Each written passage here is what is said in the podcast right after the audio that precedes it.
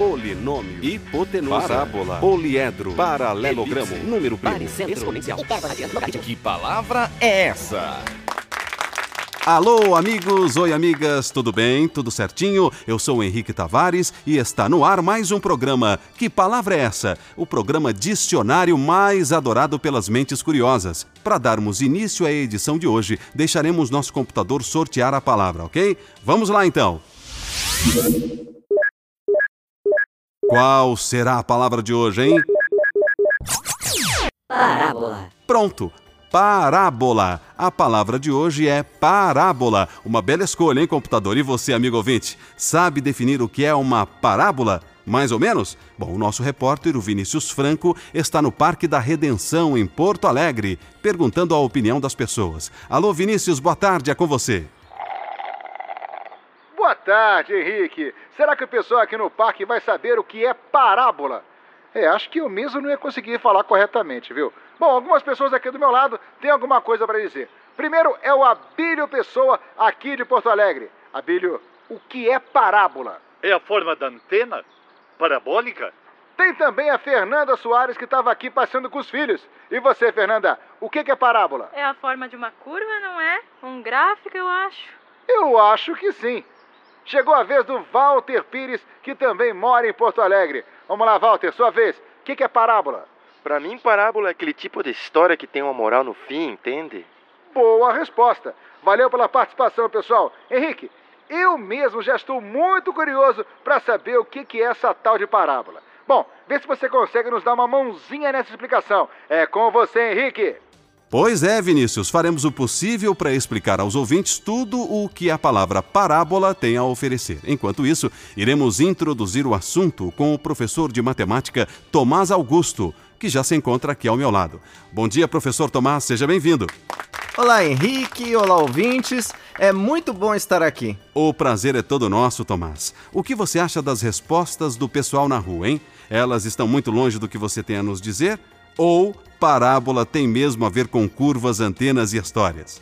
Bom, Henrique, na verdade essas respostas até que são coerentes, mas temos que tratar o conceito com um pouco mais de rigor, para que as pessoas não comecem a fazer confusão. Mas fora do conceito matemático, uma parábola é de fato uma história com personagens humanos que traz uma reflexão explícita ou implícita, normalmente por meio de metáforas. O último entrevistado, Walter, tem razão.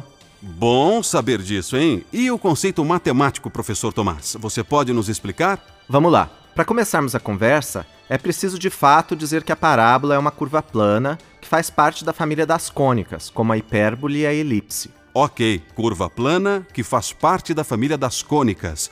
Acho que esse já é um bom começo. Temos aqui duas informações importantes. Como exatamente a parábola, professor, se relaciona com as outras cônicas? É simples, Henrique. A parábola, assim como toda cônica, pode ser obtida através de um corte específico em um cone. Certo, então eu vou pedir para que você me mostre depois, hein? claro, será um prazer. Além do que o professor já mencionou, o que mais é importante sabermos da parábola? Bom, Henrique, existem dois elementos importantes em uma parábola: o foco e a reta diretriz. É através desses elementos que podemos definir a parábola por suas propriedades métricas.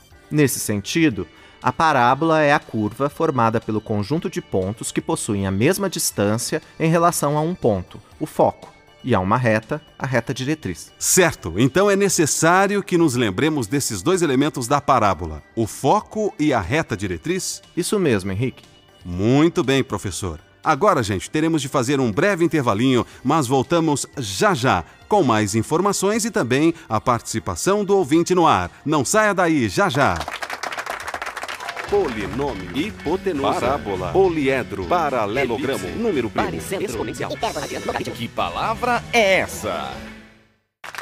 Olá de novo! Estamos aqui no programa Que Palavra é essa? Hoje temos como tema a palavra parábola e o nosso amigo, o professor Tomás Augusto, que está aqui do meu lado, ajudando a desvendar o significado dessa palavra, não é, professor? Podemos recapitular agora o que já foi dito no programa de hoje.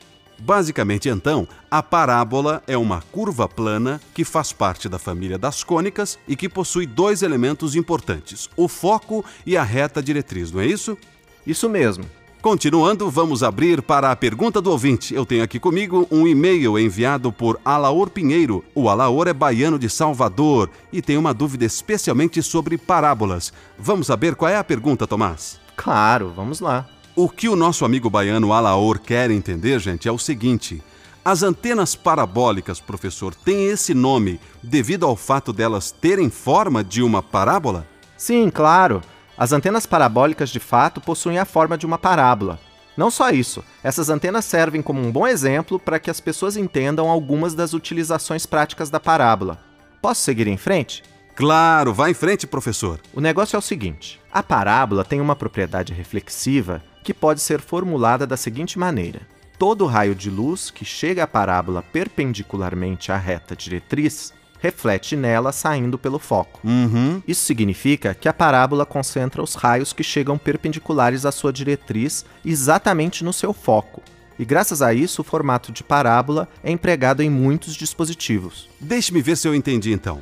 É devido a essa propriedade particular da reflexão dos raios em uma parábola que ela tem uma utilidade prática? Exatamente. Tudo bem, tudo bem. Isso não é difícil de compreender, professor, mas agora explique por que essa propriedade faz da parábola um formato útil para as tais antenas. Claro, Henrique. Graças a essa propriedade, as parábolas concentram no seu foco todo sinal que chega perpendicular à sua reta diretriz, melhorando a captação. É por isso que essas antenas de emissoras por satélite têm esse formato, e é por isso que o aparelho de recepção fica exatamente no foco dessas antenas. Isso é realmente interessante. Hein? Então é correto dizer que as antenas parabólicas são usadas em todo dispositivo que queira concentrar ondas, sinais? Não em todos, pois as outras cônicas também possuem propriedades reflexivas muito úteis.